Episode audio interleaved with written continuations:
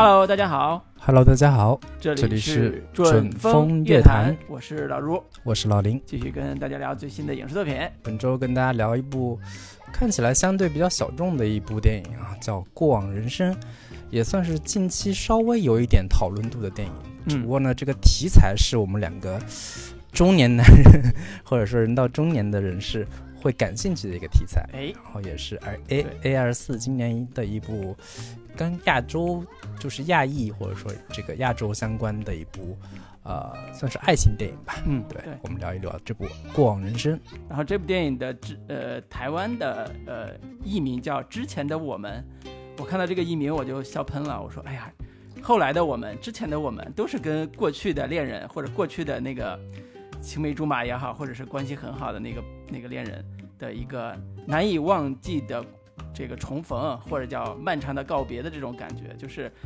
呃，他特别有一种回望过去，我们到底经历了什么，我们的人生到底走到这一步，或者叫我们的感情如何走到今天这一步，啊、有点那种继续前缘未得的那种丧失感啊，就就是这种爱情片吧。其实，在我的个人趣味里边，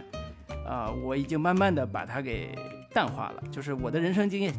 我的人生经验里边，其实对于曾经的前任也好，恋人也好，可能都已经告别过很多次了。所以你再让我告别一次，再让我看这种告别的片子，可能我已经觉得还有什么新意可言呢？还有什么点我我没有感悟到的呢？啊，其实其实我是带着这个心情来看的，我是在想说，我都是啊，已经也是跟电影里边人人设一样，都已经十二年、二十四年、三十六年，我都过了啊，本命年都过了，对吧？这这，那我的人生还有什么可回望的？但是我看了之后，我依然觉得这部片子值得一个过了三十六岁的中年人看，啊，还是值得看的，还是值得回望的。是，嗯。我当时看这个这个这个片儿的时候，应该是在他刚在呃圣丹斯电影节上映的时候之后传出来的口碑嗯。非常好，就是一个韩裔的美国导演，然后拍的一部跟亚洲相关的、跟啊、呃情感相关的电影。对当时口碑特别好，我就我当时就挺好奇的，这这种题材能讲出一个什么样的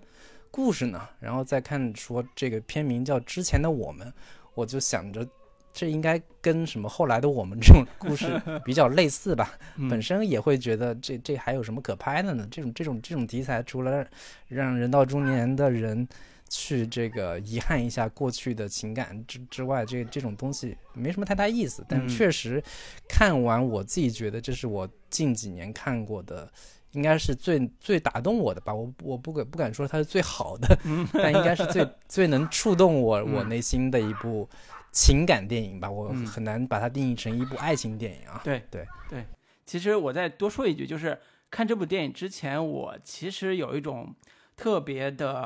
呃，就是情绪，这个情绪叫我特别不想看一部一个男人寻找初恋的故事这样一个视角的故事。我不知道你是怎么感觉的，反正我是呃这些年看文艺作品也好，或者是二十年前看文艺作品也好，都有一种特别浓重的一种男人对于过去的恋人念念不忘的这种情绪的作品，或者叫故事。我特别讨厌这种故事的模式，因为我一直觉得，呃，这种自恋的这种男人和这种对于呃某一种念念不忘的青春的这种失去的呃这种怀念，其实是一种心智未成熟的表现。当然，这种话这个话说的非常偏颇啊，但是我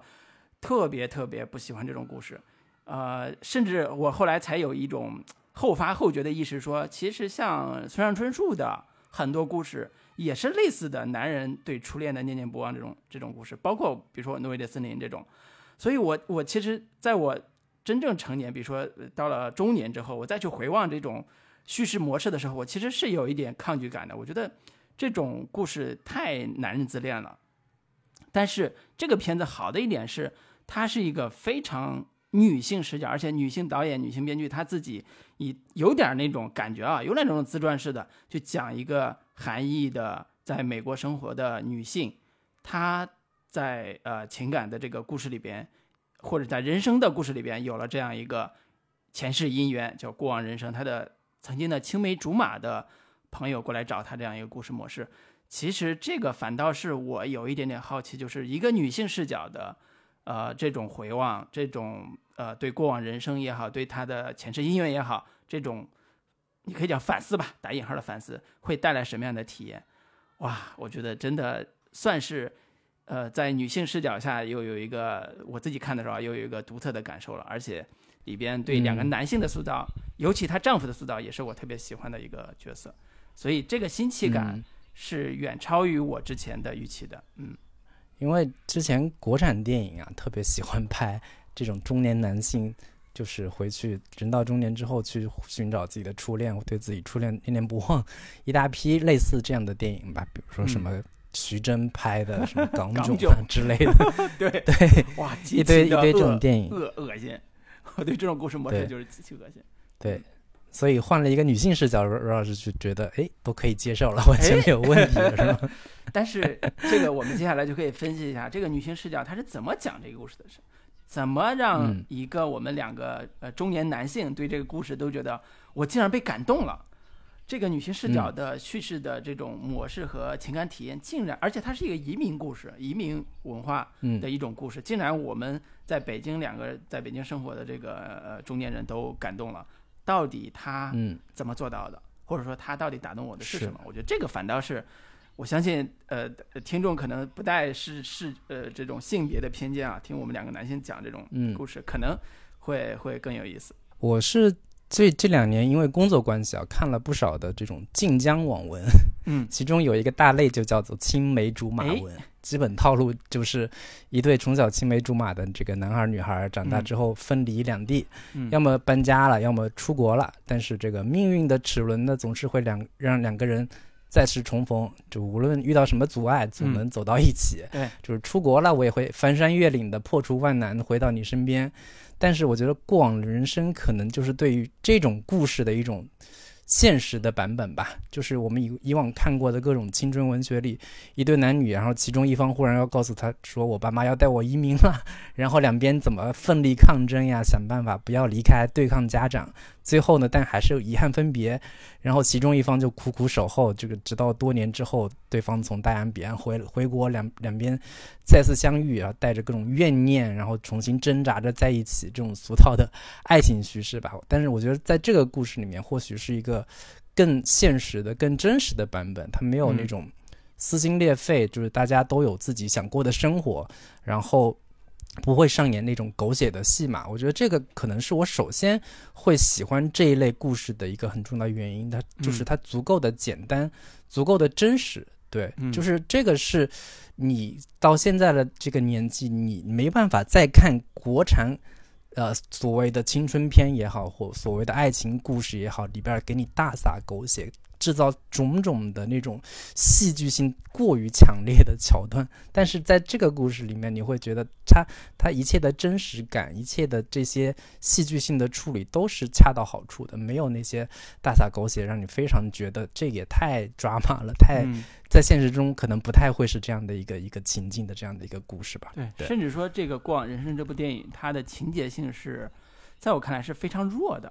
它的情境感很强，就是这个情境叫。一个呃，韩国的当年的青梅竹马海胜来到了纽约，和他的呃所谓的那个小时候的那个喜欢的人，那个女性女主啊，就是诺拉见面了。然后同时，诺拉还有个丈夫，白人丈夫，这三个人就形成了一个场域，这个场域就就构建了这样一个看起来复杂，但其实是一个呃情感交错的一个故事。但是呃，我自己觉得啊，就是你刚才提晋江，其实我们。都很熟嘛，就是晋江文里边有两个很重要的情感模式，一个叫青梅竹马，一个叫天降，这俩是打架的。嗯，天降派是是是觉得青梅竹马是靠边站啊，你之前情感再怎么着，你你挡不住命运啊。天降下来的一个你真正的这个这个 Miss Right，但是青梅竹马派就坚持认为，只有青梅竹马的爱才是纯洁的，才是纯正的。这种情感，两种情感都是。呃，有有很大的女性的这个或者男性的这个用户需求的，呃，而且我我刚才你说到这儿的时候，我又回想起来，其实最近这些年青梅竹马的爱情故事写的最抓人的或者最好看的，可能是《请回答一九八八》这个这个戏，就是那里边的青梅竹马的那几个人的爱情故事写的非常复杂，而且非常的有意思，呃，但是是对应而而言，就我们刚才讲《过往人生》这个戏，这个这个电影。它跟像《一九八八》这种戏相比啊，当然有非常大的区别，非常多的区别。但是很重要的区别其实是，呃，它有一个非常新的时代氛围，关于移民的这个环大环境。第二个就是它的情节性，就刚才说它的情节性非常弱，但是它的电影感非常强。啊，那那怎么完成的？其实我觉得这个我们可以一个个来，就是先从移民的这个时的事情开始讲。呃，移民是一个在这个故事里边非常重要的一个人生境地。呃，对于女孩诺拉来讲，她也是一个在她小时候跟当她知道她父母要移民的时候，她的反应，我觉得也让我有点意外。就是大部分的人会觉得我不要移民，就是小孩啊，觉得我不想离开我的朋友，不想离开我的家人。但是诺拉的反应是说。我也想移民。我父母虽然决定了，但是我也想。为什么呢？因为我要成为一个诺贝尔文学奖的获得者。我有一个梦想，我有一个宏大的志愿。而且他说，在韩国是获得不了就诺贝尔文学奖的，韩国人达得不到这个。所以我要确实我妈出国，确实到现在为止，韩国都还没有出过 诺贝尔文学奖得主。但是看来韩国人对对此也是很有执念的。但是我们中国可以是吧？莫言老师对吧？对对，所以你看，在韩国获得不到的，在我们中国就可以，对不对？啊，所以这里边有一个非常重要的一个呃故事背景，就是关于移民的故事，或者叫我们可以呃放开去想。我们很多我们看到的移民故事或者移民文学，在整个的我们视野里边，其实是一个非常独特的存在。比如说，美国华裔女作家吧，谭恩美写《喜福会》啊，他们也是讲移民美国的这些女性视角的一些文化冲突也好，或者是成呃就是几代人的成长故事也好，就是移民文学在一一种类型上是一个非常典型的一个一个一个一个文化叙事。那这个过往人生在这个层面上，我觉得也是一个，呃，移关于移民的文化叙事，它代表了非常多的东西，代表了梦想，就像那个小女孩说，我要获得更多的承认，代表了离离开家乡，离开故土，啊，代表了一种和故土的关系，这个关系又非常的复杂，尤其是中国、韩国、亚洲的这种，这种，这种，呃，国家，因为，呃。说句非常难听的话，就是亚洲人移民一般都到喜欢到美国、到加拿大，为什么？因为那是更好的地方，那是对他们来讲更呃适合他们发展，或者叫更有可以追梦的一个地方。所以呢，在这个文化背景之下，就会显出一种所谓的融入的困境。那移民的故事也会有非常强的这个方面的背景。啊，少女小鱼，对吧？我们看过那个电影，啊，其实也是类似这种这种设定的故事。对。我是我是提一下，就是早年台湾电影其实拍过一一批类似的这种所谓的移民电影嘛，包括那个李安对拍什么推手啊，那个那个那个那个那个那个叫什么来着，就是拍同性恋题材的那个喜宴喜宴，嗯。对，都是讲述的移民题材，包括其实大陆在八十年代移民潮特别盛行的时候，也出过一大批的这种所谓的移民文学吧，嗯，包括像刘索拉写的一系列东西，对，包括那个那个那个那个之前上过《锵锵三人行》的那个那个那个扎尖英等等的，都写过类似的这种移民文学。其实之前我听陈丹青老师也讲过，说他其实特别讨厌这种 这种就是在。写给写给国人看的这种所谓的移民文学，没有人关心你们到底在在在在生活到底到底到底怎么样，以及它背后可能有一些贩卖某些中国元素的这样的一种嫌疑在吧？但确实，韩国电影这两年好像逐渐开始进入所谓国际化的这样的一个背景之下，也拍过像什么那个米纳里啊等等类似的这样的一些一些一些作品吧。嗯，对，或者叫韩裔的这支。在美国的这支韩裔文化的叙事或者表达，慢慢的，呃，在这几年的所谓的大的政治正确的这个潮流之下，形成了一股小力量啊。米纳里，包括这部《过往人生》，可能都是在韩国本土制，呃，不是在韩国，在美国本土制片完成的，啊，你可以叫文艺片也好，小众电影也好，这种模式。对，嗯可能这样，呃，这样一个《过往人生》，它不是一部韩国电影。啊，我自己看的时候，我也不觉得它是一部韩国电影，它可能是一部美国电影，对，所以这个区别还是挺鲜明的。我我当时就在想说，这故事这么简单，为什么会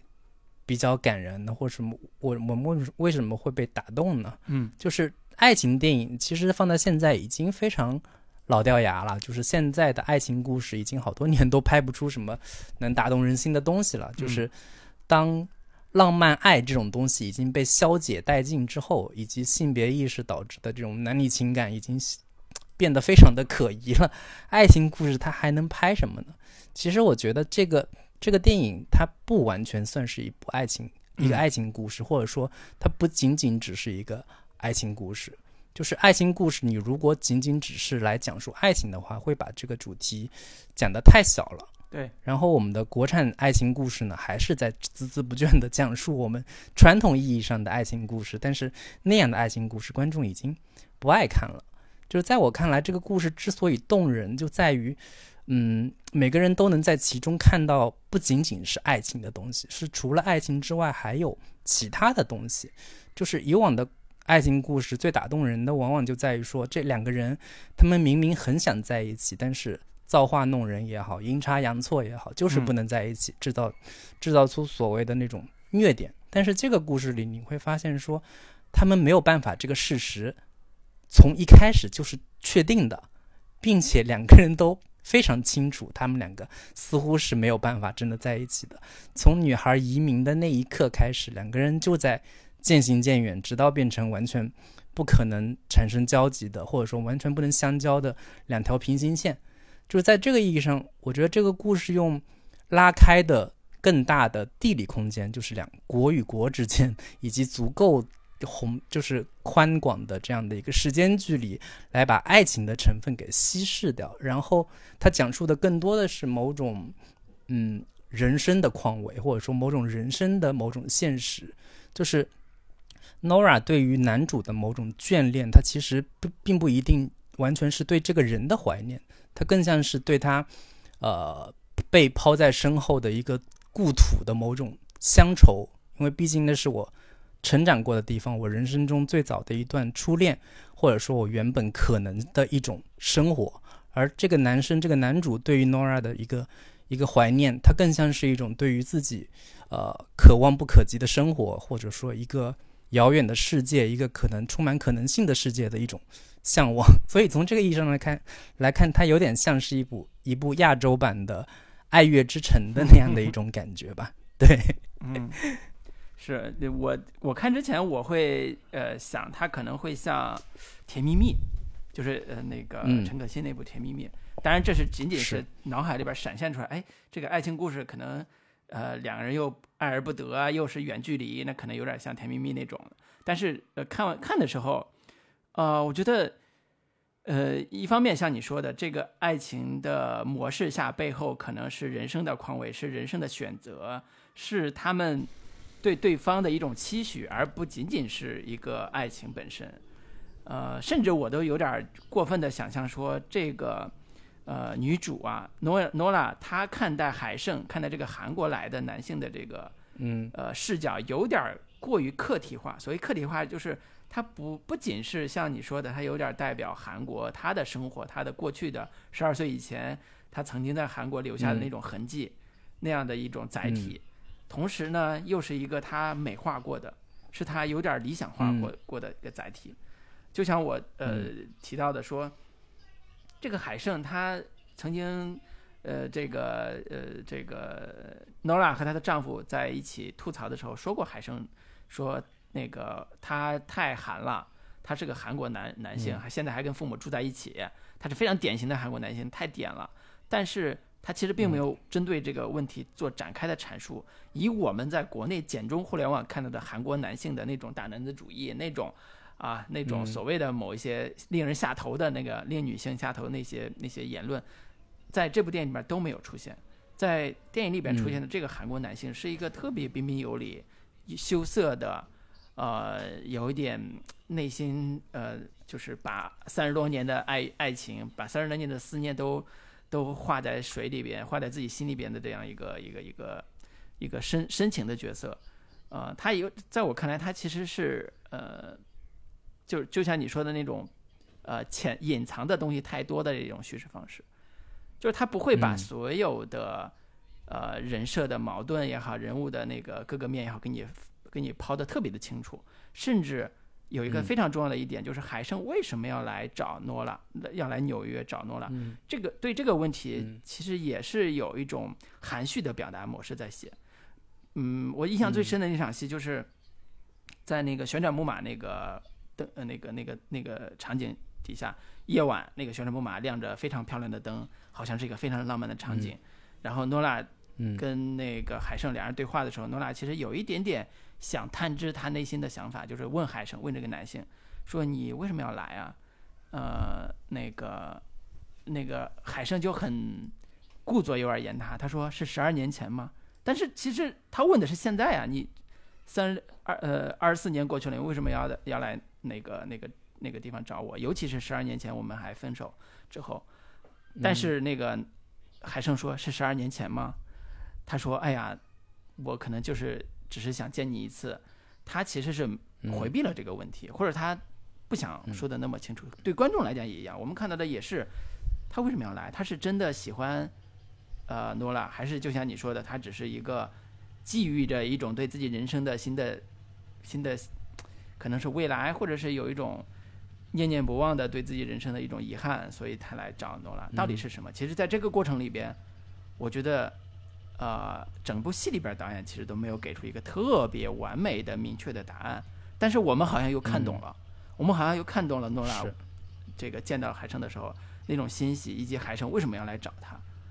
表面上是一个爱情的问题，表面上是一一个海胜念念不忘诺拉，一直想找他，一直在十二年前就在 Facebook 上找他，一直分了手之后，十二年后又念念不忘，啊，尤其可能他后来又会、又会说，其实我在当兵的时候，韩国男人必备的一个人生程序就是当兵，当兵的时候，我其实这时候才意识到，我每天都在想你，啊，这时候他才暴露出来他、他的思念。呃，我我觉得从如果换个角度来说，从海胜的故事讲一个他来他来纽约找诺拉的一个电影，从男性的角度讲，可能会写得更清楚、更明白、更一目了然，更能知道这个男性在想什么。但这个故事可能就乏味了，可能就就不够了，甚至甚至我都我因为我因为我这个时候我其实带入一点个人体验，就是我是一个经历过漫长的告别的一个男性，就是做一个做一个男性啊，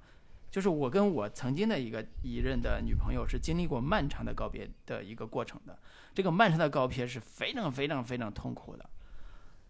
它让两方两个人都显得很很很有这种负罪感，很有这种甚至带着仇恨，甚至带着某一种非常内心的这种痛苦，在那纠纠葛。所以这个这个过程里边，我们在这部电影里边其实是啊、没看到的，就是这种痛苦、纠葛和撕裂，甚至带着复仇的那种那种那种感觉的东西，其实在这部电影里边是没有的。所以嗯。嗯，我觉得他在一定程度上是不真实的，就是在一定程度上是不真实的，就是在海胜去寻、去来找诺拉这个过程里边所带的情绪的这个层面上，他抛弃了非常多的呃这种恋人般的这种撕扯的痛苦，嗯但是它在某种程度上又是非常真实的。那个真实是来自于海胜的，呃，和诺拉的之间这种微妙的暧昧，和诺拉和丈夫之间的复杂的，呃，关于这个问题的探讨。我个人非更喜欢的其实是诺拉和她的丈夫之间探讨关于如果姻缘嘛，如果这个姻缘你的前呃青梅竹马的朋友来找你，那这对儿现任的这个夫妻他们如何应对，如何去化解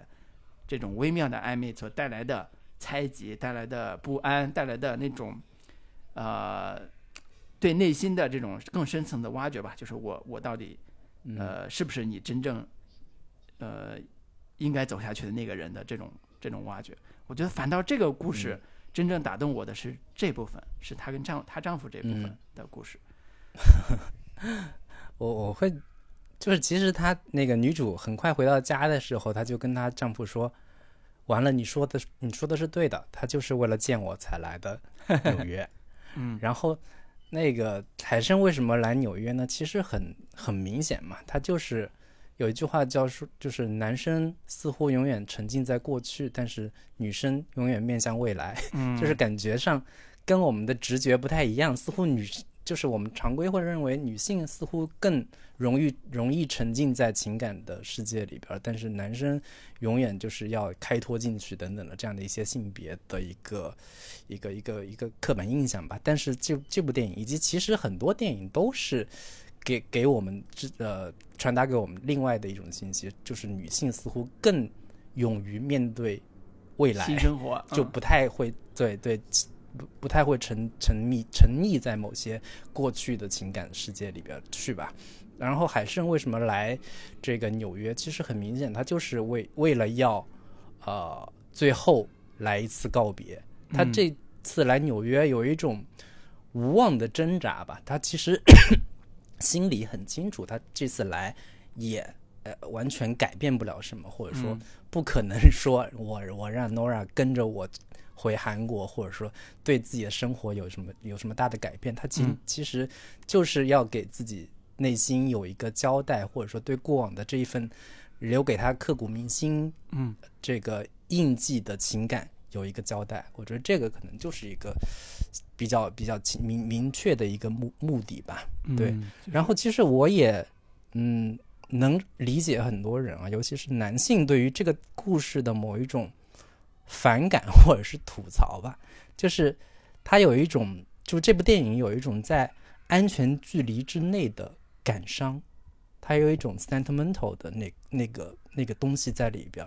并且你你如果仔细探究的话，你会隐隐有一种觉得他这个电影有一种居高临下式的优越感，就是我去了美国，一个韩国男人对我念念不忘，然后我有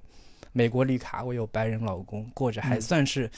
可以的白人式的生活之后，嗯就是偶尔来一点异国的情感调剂，嗯让我可以在安全范围内感伤一下我的祖国，我逝去的青春，然后。但是让我放弃现在的生活，那是绝对不可能的。它更像，就是这个海参更像是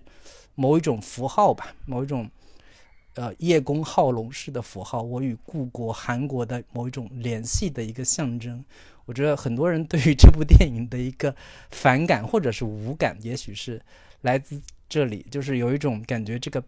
白人内心的女人在榨取这个亚洲男人最后的剩余价值，可能为他的生活，情感为他的写作生涯。嗯对，为他的写作生涯增添一点新的灵感和素材。我觉得这个可能是让让很多，尤其是男性感觉到有一种不太舒服的地方吧。嗯，嗯，我觉得，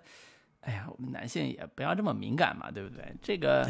我们也可以更 open 的。你看里边的诺拉那个丈夫，呃，亚瑟，嗯人家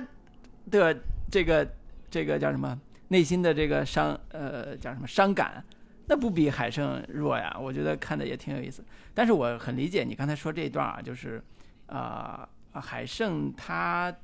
呃跟诺拉这对儿，呃，你可以叫情侣关系吧，他会有一种很微妙的韩国、美国这种这种嗯感觉。地缘政治的某一对种对对对隐喻在里边。对对对，这就是个其实在当我到我投身了自由世界，我投身嗯了美国之后，我就成为另一种美国的美国人的某一种地位和身份的某一种优越感。对然后看看一个曾经跟我有一段这个青梅竹马恋情的，但是现在过得不如意的韩国男人，让我回想起了过往的某种种的一些呃伤感的、感伤的，甚至嗯是美好的过往的记忆。但嗯那这种这种东西呢，又似乎带着某种居高临下的这样的嗯一个、一个一个一个感觉在吧？我觉得嗯这个可能是让很多人会联想联想到一些背后的身份地位的嗯国家不同。不太就国家身份不平衡、不平等的这样的一些一些嗯，一些敏感神经，对，会被挑动。对。如果我们回到电影中去找一个对应的片段、视觉化的片段去呼应的话，其中有一个片段非常有意思，就是海生跟诺拉在呃十二岁的时候，他俩人呃有时候放学的时候在路边道别，道别的时候，海胜是这个男孩是一直平着往前走，女孩是分岔口的时候他是往上走的，上台阶嘛。其实，在视觉影视觉形象里边，这种也会表达出来一种女孩其实一直在追梦嘛，一直我想拿诺贝尔奖，我想获得更好的这个成就，啊，作为一个女性，她对于自己呃未来的期许和命运的这种呃把控的这种渴望感，跟同样的一个呃海胜，他在人物他在人生中命运的这种把握感，其实差别是特别显而易见的。我就举一个我自己感觉特别有意思的例子啊，就是呃对比之下。那个男男韩国这个男性男孩啊，海胜，他的人生的每一步其实都是有点儿作为一个男性的呃无奈的。比如说他必须得当兵，然后他在当兵的时候，他是一直在思念，想起来自己一直会思念这个诺拉。当兵是必须的，服兵役你在韩国就得服，你不可能不可能跳过的。所以这是人生的这个无没有选择的东西。然后呢，他为了毕业之后呢，为了找工作，呃，公司要派他到上海。他就又得去上海工作，也其其实也是离开了他的这个故土嘛，也得在上海工作。而且我们看到那一幕其实非常有意思，在上海的时候，他走的是上海那种，呃犄角旮旯的那种苍蝇馆子，然后在苍蝇馆子地方去吃了碗面，吃了碗面。嗯，你可以把它理解成说这个很很有烟火气，很有乡乡土感。但是我说实话，其实也是一种反差。这个反差其实是同时期 Nola 在。一个非常风景优美的写作营里边遇到了此时的丈夫，啊，那个那个亚瑟，这个这两个场景是并在一起写的，但是它映射的其实不只是这两人各自开始新的生活，开始新的人生，开始新的恋情，而是他们的人生似乎有了微妙的这种不可掌控的东西在，就是一种是海胜的不可掌控的命运，一种是诺拉的努力的积极的人生可掌控的命运的区别。我觉得这种反差和呼应感，其实是要比你刚才讲的那种带着某一种男性自尊心的这种反差，我觉得要更重要的。我觉得，嗯，呃，男性自尊心的有一种点是，他过得比我更好，就是男性啊，觉得这个喜欢的曾经的喜欢女孩往上走了，过得比我更好了，我再见他，我有一种内心的一种叫什么自卑感吧。但是，嗯，呃，其实这个故事很多电影里边很多视角其实是有一种，呃，我觉得很冷静的、很旁观的这种趣味在写的。他甚至不完全是纯诺拉视角的叙事模式在写的。所以我觉得这反倒是，呃，我看的时候我没有那么大敏感地方，我觉得反而是让我觉得很有意思的这种叙事逻辑。对，就是我在看的电影看这个电影的时候，我。呃，努力提醒自己啊，说不要用那种眼光，或者说不要掺杂太多的世俗意义上的、太过于功利性的眼光去看待这样的一部爱情电影。我相信这个导演其实在处理这部电影的时候，或者说处理自己这段感情感的时候是非常温柔的，他没有说。用一种非常功利的或者说世俗化的眼光去看待，说，哎，他过得不如意了，我我过得有多好了？嗯，他其实，我相信这部电影的目的呃动机或者说他的一个意图，其实相对是一个比较单纯的，就是怀念一段自己曾经呃发生过的一段情感。并且是用用一种相对比较温柔的视角去看待。刚刚老卢也提到说，哎，现在这个所谓的韩男，就是现在韩国的这种男女对立非常的严重。为什么这个导演并没有在这个电影里面呈现出那些东西呢？对，一方面我觉得他本身他这个电影的呃动机或者他的意图就并没有说要去呈现那那部分东西，以及同时这个女主 Nora 她常年生活在。纽约，他根本可能也不是很了解这个韩国这方面的这种所谓的社会新闻也好，或者社会氛围也好，他根本就没有想要往那边去做，并且他对于他自己曾经的这段初恋，始终是一种相对比较温柔的态度和眼光去呈现和看待的，尽管有一些。美化的滤镜，这种滤镜不只是加在这个男主身上，其实同时也是加在这个女主自己身上的。对，我觉得这个就是一个一个带着滤镜的回忆过往的这样的一部爱情爱情故事吧。嗯，对，你也没办没办法用太现实的眼光去去理去去处理或者说理解它吧。对，嗯，你说这个加滤镜的时候，我有一场戏也是我看的时候，我觉得特别有那种滤镜感的小趣味。这个小趣味就是，当然我可能也会过度解读啊。就是他们在十二年前第一次通过 Facebook 相识，呃，那个聊视频聊天的时候，我觉得那个戏的拍法非常有意思。表面上我看是一个特别普通的，两人终于重逢了，然后互相害羞的嗯开始进行试探，呃，探测你到底对我怎么想的。然后，呃，但是在视觉上我们也会呈现一个反差，这个反差就是两人在模糊的当年的那种视频的界面里边，两人的呃皮肤都很白，然后样子都很年轻，但是镜头下面拍到的当下的他们的样子，呃，要么黑眼圈儿，要么是脸上都是很粗糙那个样子，跟视频里边儿的那种带着就是很亮的、很白的那种皮肤比，我觉得就是滤镜。他们在看到的对方其实就是带滤镜的对方，当然可能是我过度解读，但是我在看这这一段的时候，我觉得这个小趣味是非常有意思的。呃，异地恋，嗯然后远隔重洋，但是他们重逢之后，那种细微的情绪在那波动的时候，又是带着滤镜的那个、那个、那个画面，哇，我觉得这个太真实了，太写实了。就是 我我说的，我当年那个漫长的漫长的告白，也是一个异地恋异地恋的这个呃，嗯，这漫长的告别也是一个异地异地恋的故事。那个异地恋，嗯我太懂什么叫做 你你在跟异异国在隔了一千多公里的之外的那个人打电话或者聊天的时候，那种带滤镜的那种感觉。哎，真的嗯。真的，你所以我觉得这个片子其实很细微、很微妙的东西，呃，是呃，它真实的打动了我们。呃，这种真实嗯。它不是通过情节型的东西打动的，很多都是这种呃日常的，甚至有点疏离感的，藏在他们内心深处的，只会抛一点点的这种方式去呈现，去打动我们。嗯。呃，我我觉得这个是它的最大的优点，它比很多的那种激烈的情绪表达要更更怎么说，更能抓到观众的那种趣味。比如说啊，我就举一种情境，呃，是呃那个杨德昌电影《一一》里边儿，他也有一段类似的状况，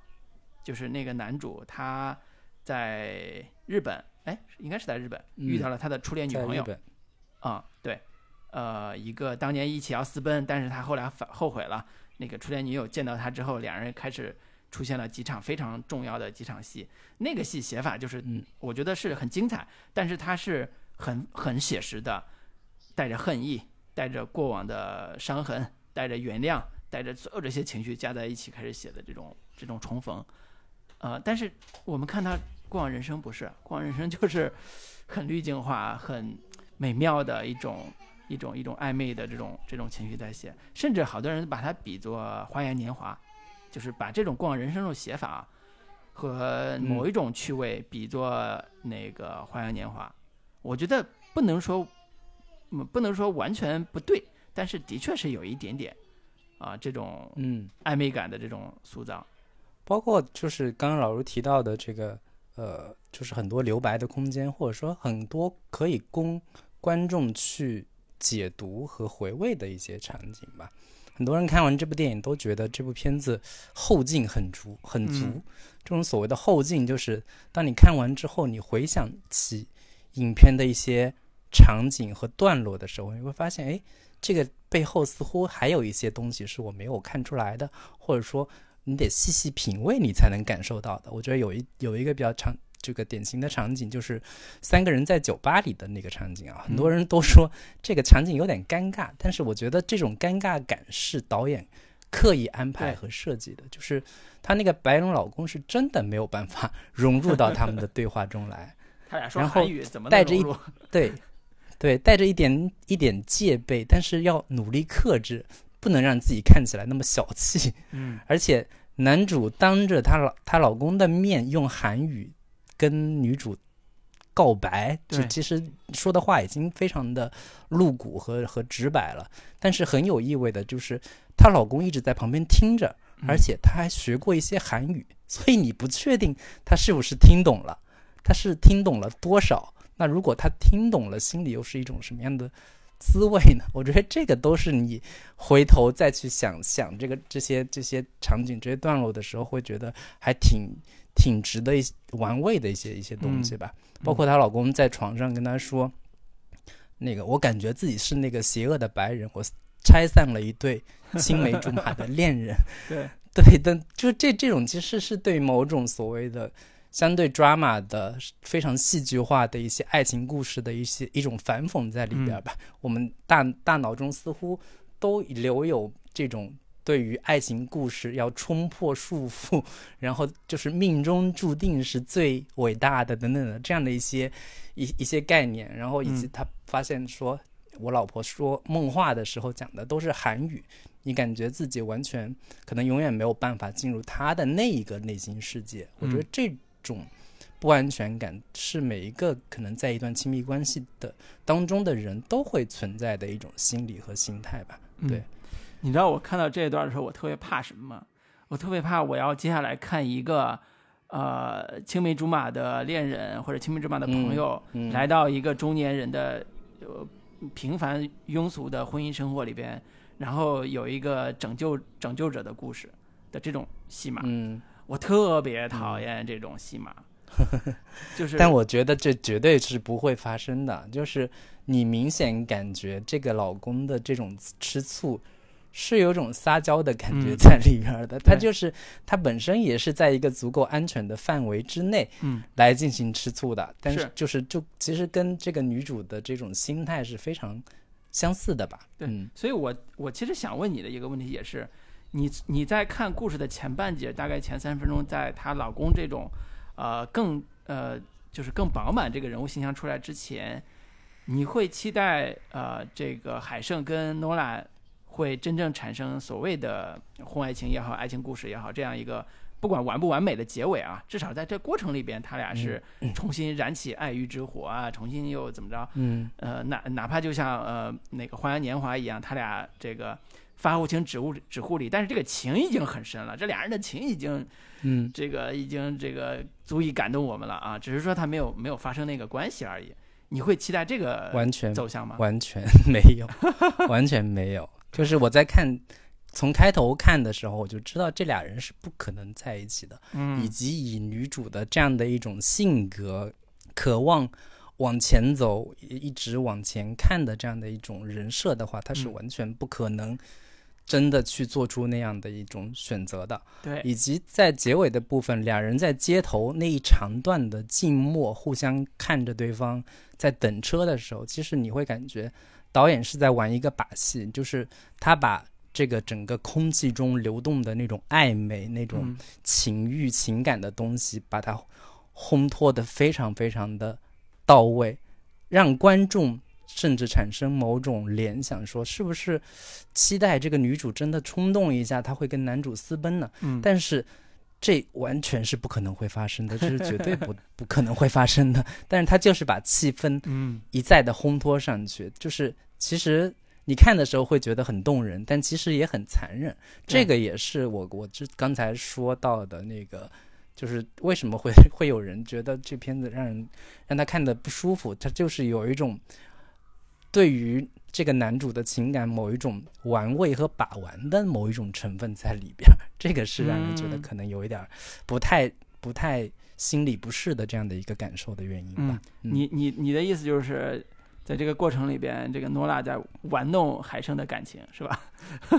我我不是说 Nora 在玩弄这个。海生的感情是导演在玩弄他的感情，你明白吗？就是他是以以一种看似非常真诚的、非常动人的东西，嗯，蕴含在里边。但是你稍微跳出来一点，你会发，你会知道说这完全是不太可能的。嗯，以及到结尾的时候，这个 Nora 抱着她老公的那一哭，看似非常的动人，但是她有一种这个这背后的眼泪。可能是真诚的，但是对于这个情感，他要他要放手，他绝对不会回头的。这个事实又是跟这种情，跟他的那个眼泪形成强烈的一一种反差的。嗯，对我觉得这个这个已经很难，可能这也是我喜欢这个电影的一一个原因。嗯，但是这个你细究它背后，似乎又有点复杂。对 对对，其实呃，像你说的这这几场戏里边。呃，我觉得他的强大的暧昧性和呃肢体语言是冲突的，或者叫理性和感性是冲突的。如果我们呃，就像我跟你的感受是非常像的，就是我从故事的很早的时候我就意识到说，其实他俩人不会就是诺拉跟海胜不会产生什么特别让我私奔啊这种，就是重遇重燃欲火这种这种故事啊、不会的，因为这个故事明显走向不太一样，所以这个就涉及到一个导演在处理这个这个故事的核的时候，他到底想表达什么的议题？就像你说最后那个最后那一哭到底想说什么的议题？我觉得这种多义性其实给了观众不同的解读逻辑。一种逻辑就是，呃，表面上看到的，就是诺拉其实内心里边会依依不舍地送走了海胜，送走了他曾经也喜欢过的一个非常重要，对他生命来讲非常重要的一个青梅竹马的朋友也好，恋人也好，和他的过往。那这个人呢，离开之后，他失去了，就像人死过一次，就是失去了一个非常重要的一部分。然后她在她丈夫面前哭了出来。这种是呃，可能第一层的，就是表面上这是一个悲伤的爱情故事啊、两个真正有爱爱情的姻缘嘛，就这故事非常重要的姻缘，就是两个真正的姻缘拆开了，消失了，然后女主就回到了她日常的平凡的庸俗的生活婚姻生活里边。啊、这爱情消失了啊，就这这是一种为爱情消逝而哭的一种表面逻辑，还有一种逻辑，其实是在这个故事里边是更复杂、更微妙、更我觉得更值得玩味的，就是呃，他是不是在就是呃，诺拉是不是在这个过程里边真正的知道他失去了什么，所以才哭，还是说就是不知所以，心里空落落的就哭了？我觉得这个嗯，是我想说的另外一个，就是她跟她的丈夫两人在呃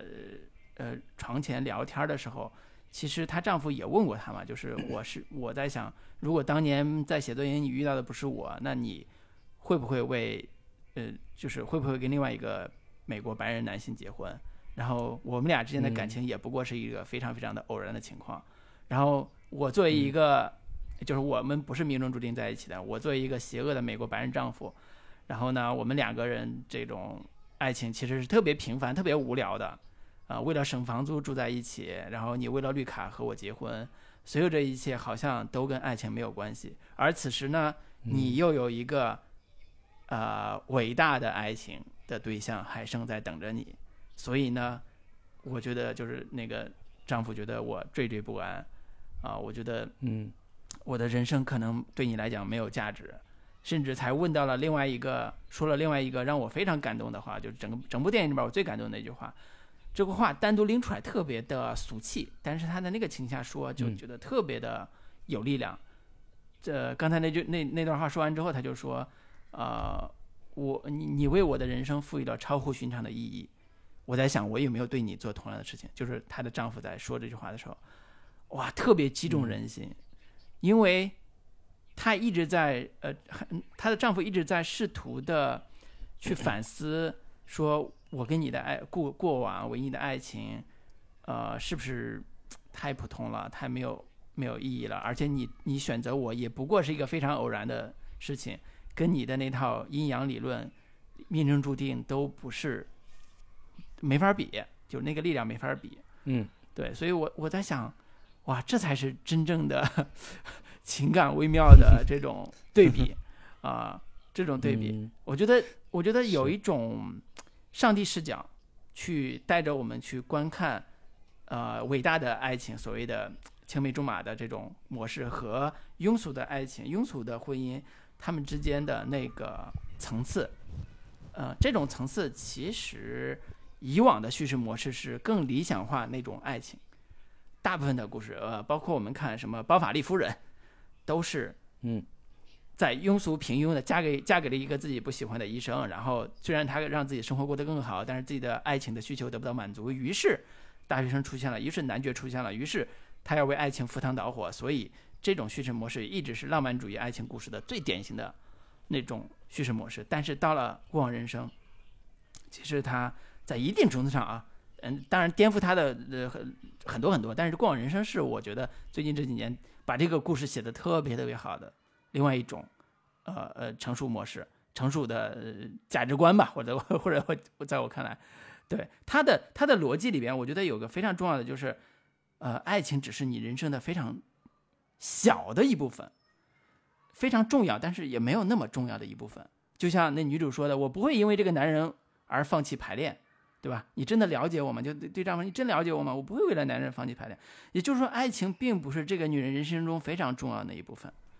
啊，甚至甚至她能占多少都值得商榷。那是在这个人生的故事里长河里边儿，呃，我们要走向何方？那那可能是过往人生这部电影里边儿真正的命题，或者它的命题可以用用更嗯简单的话说，人生有没有最优解？那是这部电影所要说明的。就跟我们一开始说的，就是这部电影不是一个纯粹的爱情故事，它是一个人生的故事。嗯那你对人生的嗯反思，对人生的最优解的理解，那可能就是你能理解到这部电影多少多少的部分。我还以为老卢想说的那个感人的话是，她跟她老公说：“你忘了，我爱你这个前提，我是爱你的这个前提。”对，我我觉得这句话我也没有感觉。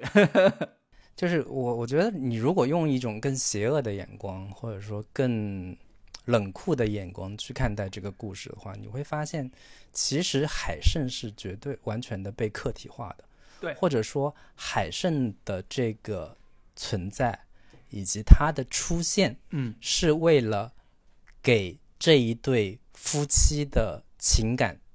增加一些调味品，趣味，或者嗯。说给对给让他们更加珍珍惜当下的生活，现在的生活。可能他们现在的生活在女主看来觉得似乎有点乏味，嗯似乎有点太过于平庸了。就是当嗯女主回到家的时候，你会发现那那个老公戴着耳机在玩游戏，嗯以及他们的他们的这个所谓的写作生涯，似乎也遇到了一些瓶颈。女主嗯的梦想，你从最开始我要拿诺贝尔文学奖，之后说说我要拿普利策文学奖啊、普利策文学奖，嗯然后再之后说我要拿个托尼奖，要写戏剧、写话剧了、等等的这样的一些，似乎是在慢慢慢的呃往回缩，嗯更确确立一个更现实的目标。他们的他们的生活似乎也并没有所谓的很光鲜亮丽的那一面吧。两个人嗯也挤在一个纽约的狭小的公寓里边儿，就是海胜的出现似乎是在给他们平淡无聊的婚姻生活增加一些小趣味，就是哎让老公产生一些危机感。哎，你曾经的那一段伟大的爱情，那一段轰轰烈烈的情感。出现在你在你生活中了，你似乎这个老公也觉得好像我我我应该要更珍惜你，我应该要为你做一些更特别的，才能 与与与与与你那一段感情相匹敌，以及这个女主本身可能现在也面临某一些创作上的、生活上的一些瓶颈和乏味的七年之痒的之类的东西在吧？嗯所以还是呢出现，哎，给这个两人似乎。啊、提供了某一种生活的调味料，提供了一种生活的一，打开了我原先的记忆的那个阀门，嗯然后让我可以回望一下我过往的人生，然后再再用这一段感情，哎，所以这个导演他就写出了这样的一个故事。我觉得可嗯能是你用用另一种眼光去解读的话，他可能这部电影似乎看起来也就没有那么的纯粹了。但是我我还是希望大家用更 更简单的一个、嗯一个眼光去看待它吧，嗯不不必用太复杂的一个一个视角去去理解。嗯嗯但是我我非常同意你刚才说的，把海生客体化的这个逻辑，而且是非常、呃功能性的客体化。就像你说的，他在两个人嗯的现在的平凡婚姻里边儿所体现出来的价值嗯和意义，呃，它是相对功能化的。但是不得不说，这种呃，即便是功能化的海生，它在和女主之间的这种生命连接上，我觉得做的也是相对到位的。这个生命连接指的是、呃女主对她的一种嗯，用生命的关照这这词儿有点太俗太太俗太烂了啊。但是有一句话我觉得很有意思，就是呃。那个女主跟丈夫在那儿聊天的时候，床上聊天的时候，其实丈夫，呃，说过一句话，就大概意思是说，那个，呃，你跟你的前男友啊，什么什么之类的。然后女主很快就说，他不是我前男友，他不是，嗯对他不是我前男友。我当时第一次看，我我印象我愣了一下，我说，哎，他为什么要说他不是我前男友这个话？我我后来就是就是统一咱们整个电影去想啊，其实女主对待海胜的态度是很微妙的。这个微妙不是说嗯他把他当成一个前任这么简单，就是在十二年前他俩谈过一段异地恋，曾经小时候呃在车上，然后手拉着手依偎在一起，这种呃从纯真浪漫的童年的爱情到十二年前的一种一种一种浪漫爱情的这种写法，它其实有更复杂的所谓所谓的客体化这种这种逻辑。呃，然后呢，我们再看他俩人，就是夫妻俩人在讨论海生的时候，刚才也提到了说，海生这个人啊，就是个典型的韩国男男性，他跟他父母住在一起。然后我是怎么，就是女主 Nola，我是怎么看待海生的，和夫妻俩怎么讨论海生的，其实也是把他当成客体在讨论。啊、虽然也会嗯让诺拉丈夫有点儿，就是那个对亚瑟有点儿心里边儿有点酸酸的，但是尤其是看到海生长这么帅一个大帅哥啊 的时候，他心里我觉得酸酸的。其实有一有一有一句对白，其实看起来是非常微妙的，就是当她老公问她说：“你是被他吸引了吗？”然后嗯 Nora 说：“对啊。”我觉得他非常有男子气概，我觉得这个话是非常非常微妙的，就是你能感，你如果用一种更更更世俗的，或者说更呃这个旁观者的眼光去看，你会觉得嗯这个女生似乎有一点小心机，想要嗯刺激一下她老公的这个这种感觉在，就是我当着你的面说你。我另一个我的初恋男友，他非常有男子气概，言下嗯之意啥意思呢？以及当她老公她去跑跑过去说：“哎，你是不是生气了？”她说：“嗯我没有生气，我没有资格生气。”就是这种，就是非常 典型的这种夫妻之间的那种小心思和小别扭的，增加他们的小情趣的这样的一个感觉。他俩那她老公在家打游戏打 PS，嗯，然后那个对，感觉他的事业也没有什么起色，虽然也写书，但是嗯，感觉也没有什么起色，也不是很努力。嗯。啊、所以我，我我就感觉说，当然我们从那个呃理论啊，或者是从这个视角上来看，海胜是被客体化了，是被好像被这对嗯夫妻作为一个他是重燃生活热情和重燃情感浓度的一个一个一个一个一个嗯功能性的一个角色，呃，但是实际上嗯人的不同的生命体验也好，不同的视角下的故事，可能是各自嗯怎么说？他都有这种情绪，我就我就回到呃海生自己的这个韩国男性的这个视角去看这个故事的时候，其实他过来去找呃那个诺拉，其实内心是百转千回的，是是有一种叫我这个漫长的告别的最后一刻，我要跟你好好告别的那种温情，那种浪漫，那种自我的一种诀别在的。我觉得这个情感本身也是很动人的，所以我我自己觉得好多，比如说女性观众看海胜的时候，觉得这么温柔的男性，这么深情的男性的那种那种那种喜欢，我我我也觉得完全 OK 啊。你你你你把情感带入到海生海生身上，你觉得海生跟诺拉就应该好好在一起，我也觉得 OK。但是现实、理性和呃这种就是真实的这种生活相比，海生跟诺拉嗯其实是走不到一起的。我觉得这个成熟的男性、女性观众可能对这一点的认同感会更强，所以对电影的结尾，他两人在四目相对的那个大街上，深夜的大街上，仿佛要发生什么，又仿佛这一切一切尽在不言中，啊、送别的这一刻，我觉得，呃，我不知道老林你是怎么看待这种情节的，但是我我作为一个曾经漫长的告别这种男性来讲，我太懂这种情绪了，我太理解这种 四目相对，你要坐上车要走，我我们告别吧，我们最后一次相见吧，我们我们就不要再见面了，好不好？我们最后就是就是要给对方一个空间也好，给对方就简单一句特别难听的话叫放过对方，放过自己。嗯我天，这个嗯这个情绪我我太懂了，好不好？我太 感同身受了。我从这个海胜这个男性的角度来讲，我就特别理解这个四目相对的意义。我在我曾经我我嗯。我就举个例子，我曾经在上海干过同样的事情，嗯。跟我的前前任女友干过同一模一样的事嗯。情，我太懂这一刻嗯。内心的复杂的一个这一刻了。所以我我不是我不是嗯。抨击那些不了解这一刻的人、观众或者听友，我我完全没有这个意思。我只是说人生的体验里边，当你有这个体验的时候，你再看到这一刻，你的感同身受的程度要远远高于没有没有这个经验的朋友。你获得的精神上的这种愉悦感，就是电影啊，看完电影经获得精神的愉悦感，远远高于看不懂这个朋友。我觉得这这太正常了，因为这个电影，嗯，我在我看来，它有点儿过于的私人化了。呃，嗯他甚至没有把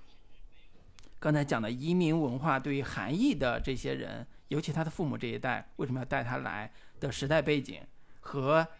呃这个呃女性，就是 Nola，她要融入这个新时代的美国的这个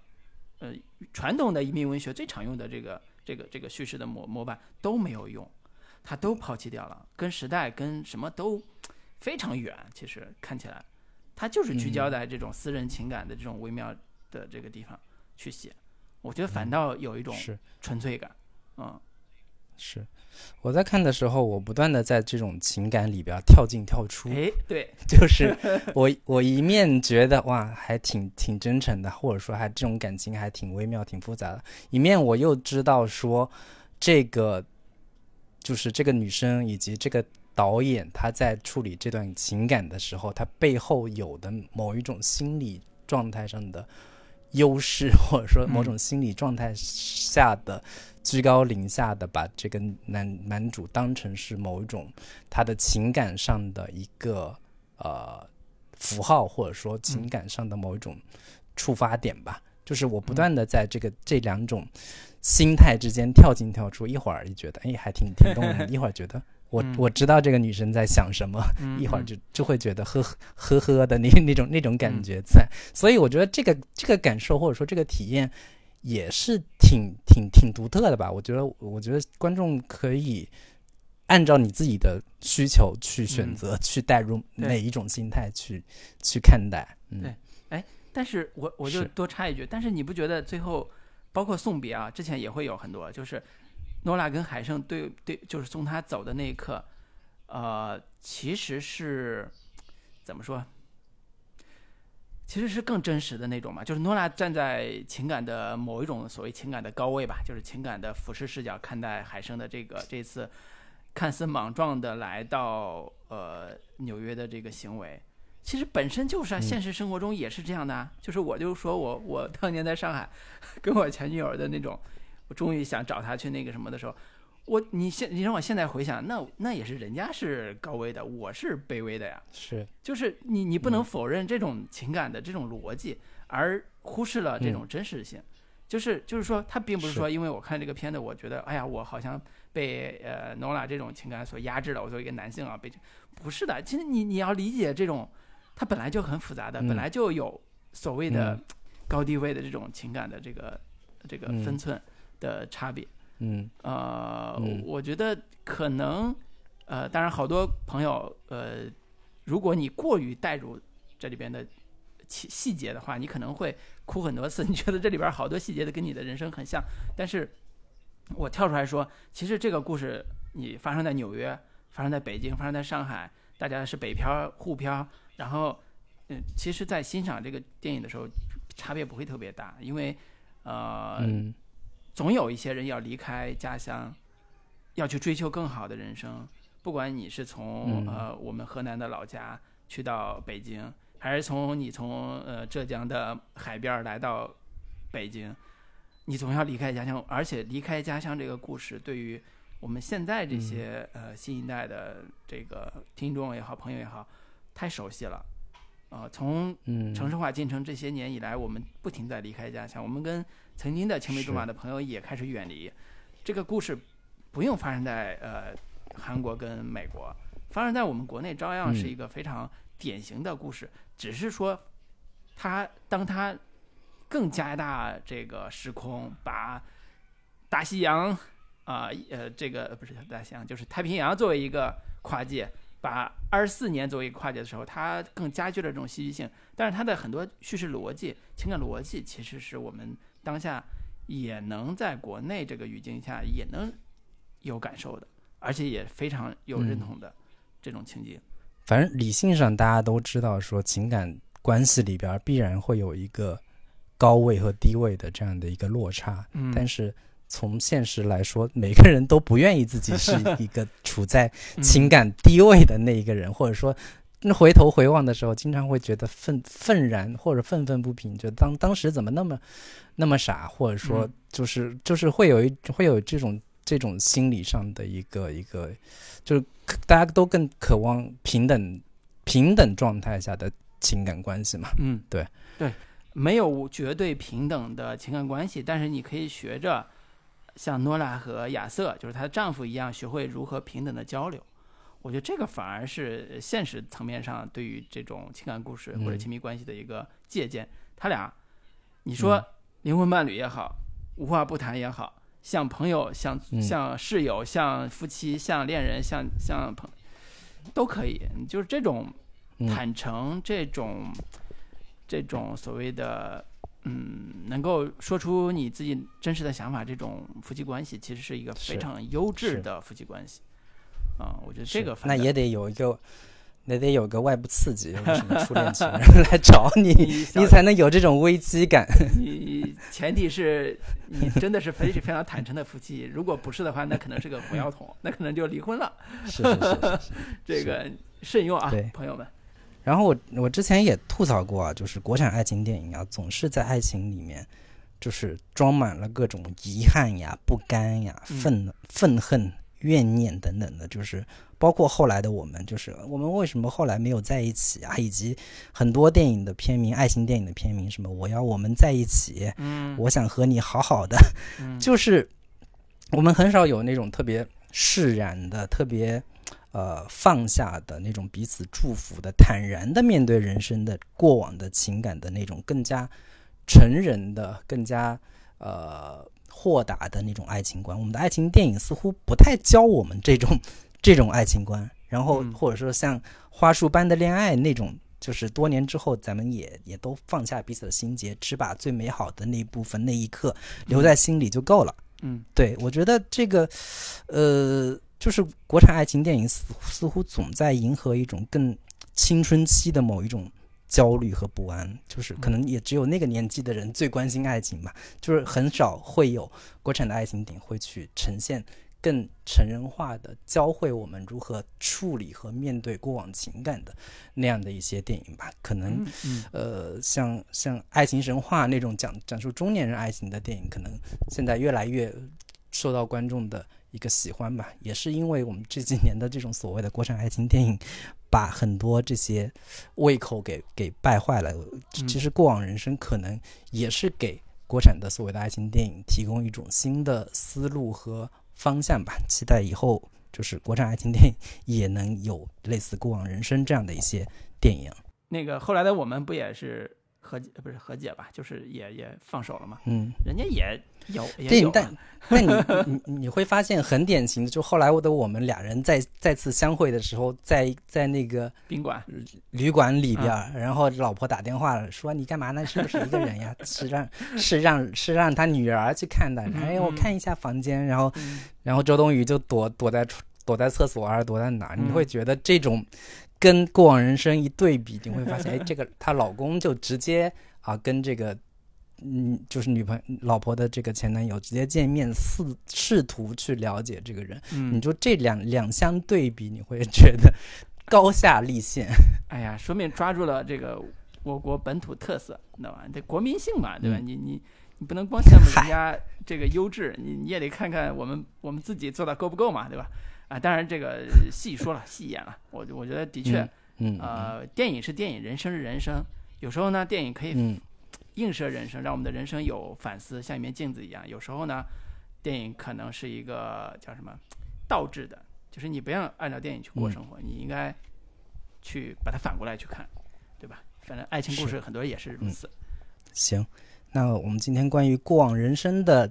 这个节目就跟大家聊到这里。还没有嗯加群的朋友，欢迎在微信中搜索“准风乐坛播客”的首字母 C F Y T B K，就可以找到我们的微信群聊。嗯欢迎大家加群。那好，跟大家说再见，拜拜拜拜